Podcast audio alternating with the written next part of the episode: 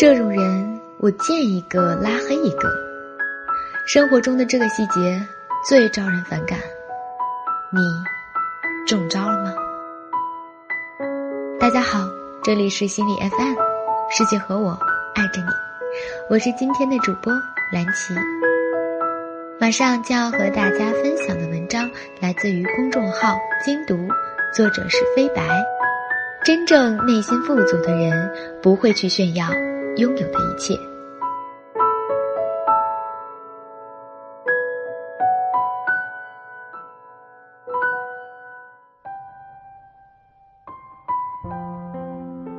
上个月底，考研结束，有人哭，有人笑，而我却想起了一些往事。大学毕业的第二年。有人把几个高中同学加了一个群，我也在里面。那时候群里正好有三个同学在准备考研，K K 也是其中之一。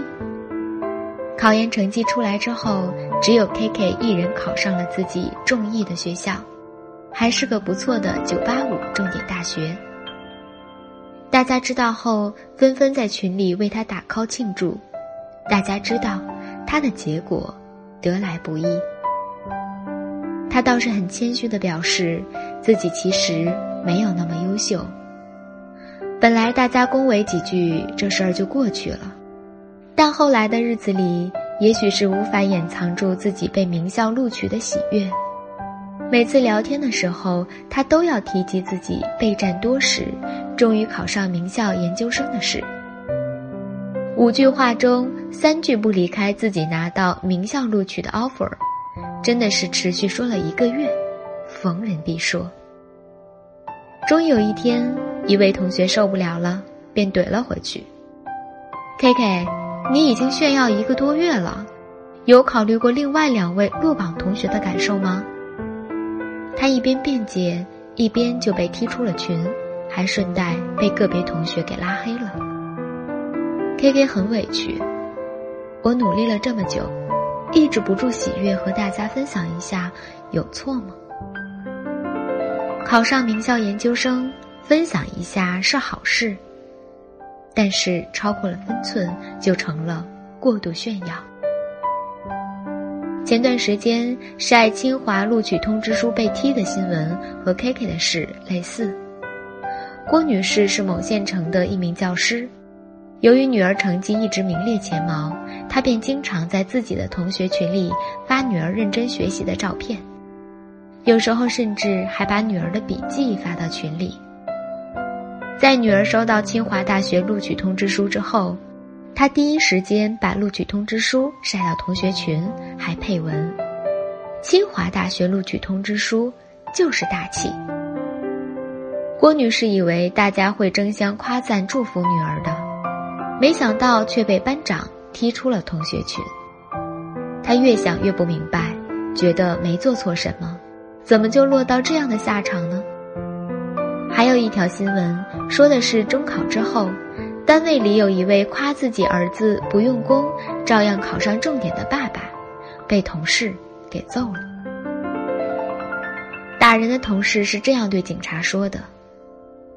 我孩子中考不如意，本来就有些郁闷，他又在单位里吹嘘，实在气不过。叔本华说：“炫耀自己的才华，卖弄自己的精明，只不过旁敲侧击的嘲笑别人愚钝和无能。”人的悲喜常常是无法相通的，喜悦分享错了人就是炫耀，悲伤倾诉错了人。就是矫情。生活中喜欢炫耀式分享的大有人在，但这还不是最可气的，最招人反感的是一种不动声色、假装谦虚的间接炫耀。比如，有些人开豪车、酒驾，都要发朋友圈炫耀；还有一些家长把孩子的班级群当成炫耀的舞台。表面上谦虚地表示自己的孩子和别人有差距，实际上是借此机会炫耀孩子的聪明才智，展示孩子的教人成果。一名自称福建省莆田旅发委副主任科员的家长，晒出家中官员图谱，请老师多关照自己的孩子。这件事惊动了当地教育局和纪委，但经查询发现，聊天截图中的姓名和官职与官方网站公开的信息全部一致，情况属实。家长看似彬彬有礼，请求关照，实则绵里藏针。优越感十足。我们上学的时候也常常遇到这样的学霸，明明考试发挥的不错，出了考场和你交流的时候，非要唉声叹气的说这次又考砸了。等到考试成绩出来，一百五的卷子考了一百四，还要故作谦虚的和你说这次的成绩不理想。字里行间表现出的优越感，让你看了分分钟想把自己六七十分的试卷砸在他脸上，告诉他什么才叫考的不理想。来自北卡罗来纳大学的 Cesar，以及哈佛大学的 Gino 和 Norton，在他们的研究中提到一个自我呈现策略，从字面意思理解，就是为了操控别人对自己的形象。刻意展示自己的优势，这也是印象管理的一种方法。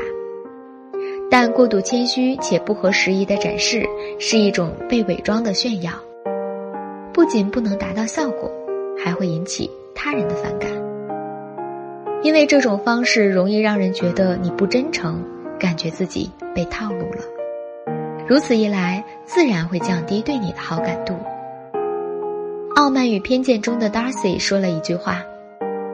假装谦虚是再虚伪不过的，他们往往是信口开河，有时只是拐弯抹角的自夸。在学渣面前谦虚的晒成绩，在穷人面前委婉的炫富，在单身狗面前不经意的撒狗粮，都是一种炫耀式分享。这种人往往共情能力较低，即缺乏同理心，总是希望通过展示自己的优越感来获得他人的夸赞。而从不考虑对方的处境，直接点说，这就是情商低，就是没教养。情商高的人往往会更懂得藏拙，可以收敛自己的光芒，让他人和自己都处在一段舒服的关系里。何炅是娱乐圈里公认的高情商，但当记者问何炅：“大家都认为你情商很高，你觉得呢？”他却回答：“我不是情商高，只是让彼此都舒服罢了。”自媒体人李月亮曾经在文章中提到一个故事：高中同学在聚会上拍了合照，拍照的同学答应回家的时候就把照片发群里，然而第二天，这位同学却把照片一个个私聊发给了群里的其他人，并没有在群里晒。作者不解，拍照的同学却解释：照片中的自己倒是发挥的很好，但 S 同学头发凌乱，笑得也夸张，跟他平时在朋友圈和同学群里发的自拍差距很大。想到 S 一定不希望那样的照片出现在群里，便很贴心的把群发改成了私聊。终身成长词典的词条。十九，同理心中提到，同理心水平高的人能够体会他人的情绪和想法，理解他人的立场和感受，并站在他人的角度思考和处理问题。这位拍照的同学可以说是很有同理心了，能够于细微之处觉察到别人可能会不开心，与此同时还能体会到别人的心意，从行动上做到。尊重他人，细节之处见修养，关怀他人，克制自己，方显格局。有一句话说得好：“缺什么才炫耀什么。”大多数人的炫耀都是为了满足自己的虚荣心，但你永远不知道，你的一次炫耀可能无意中就扎伤了某个失意者的心。所谓的情商高。无非就是在别人失意的时候，你即便不能给到别人实实在在的帮助，也永远不会在对方面前尽显你得意的姿态。多几分真诚，少几分套路，关系才能持久。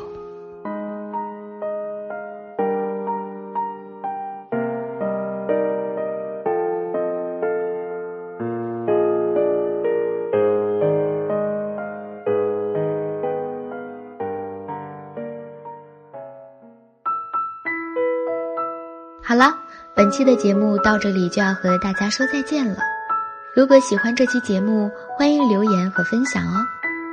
想要发现更多好声音，记得去手机应用商店下载心理 FM 客户端，还可以阅读和收藏本期节目的文章，免费学习心理知识，帮你赶走生活中的各种不开心。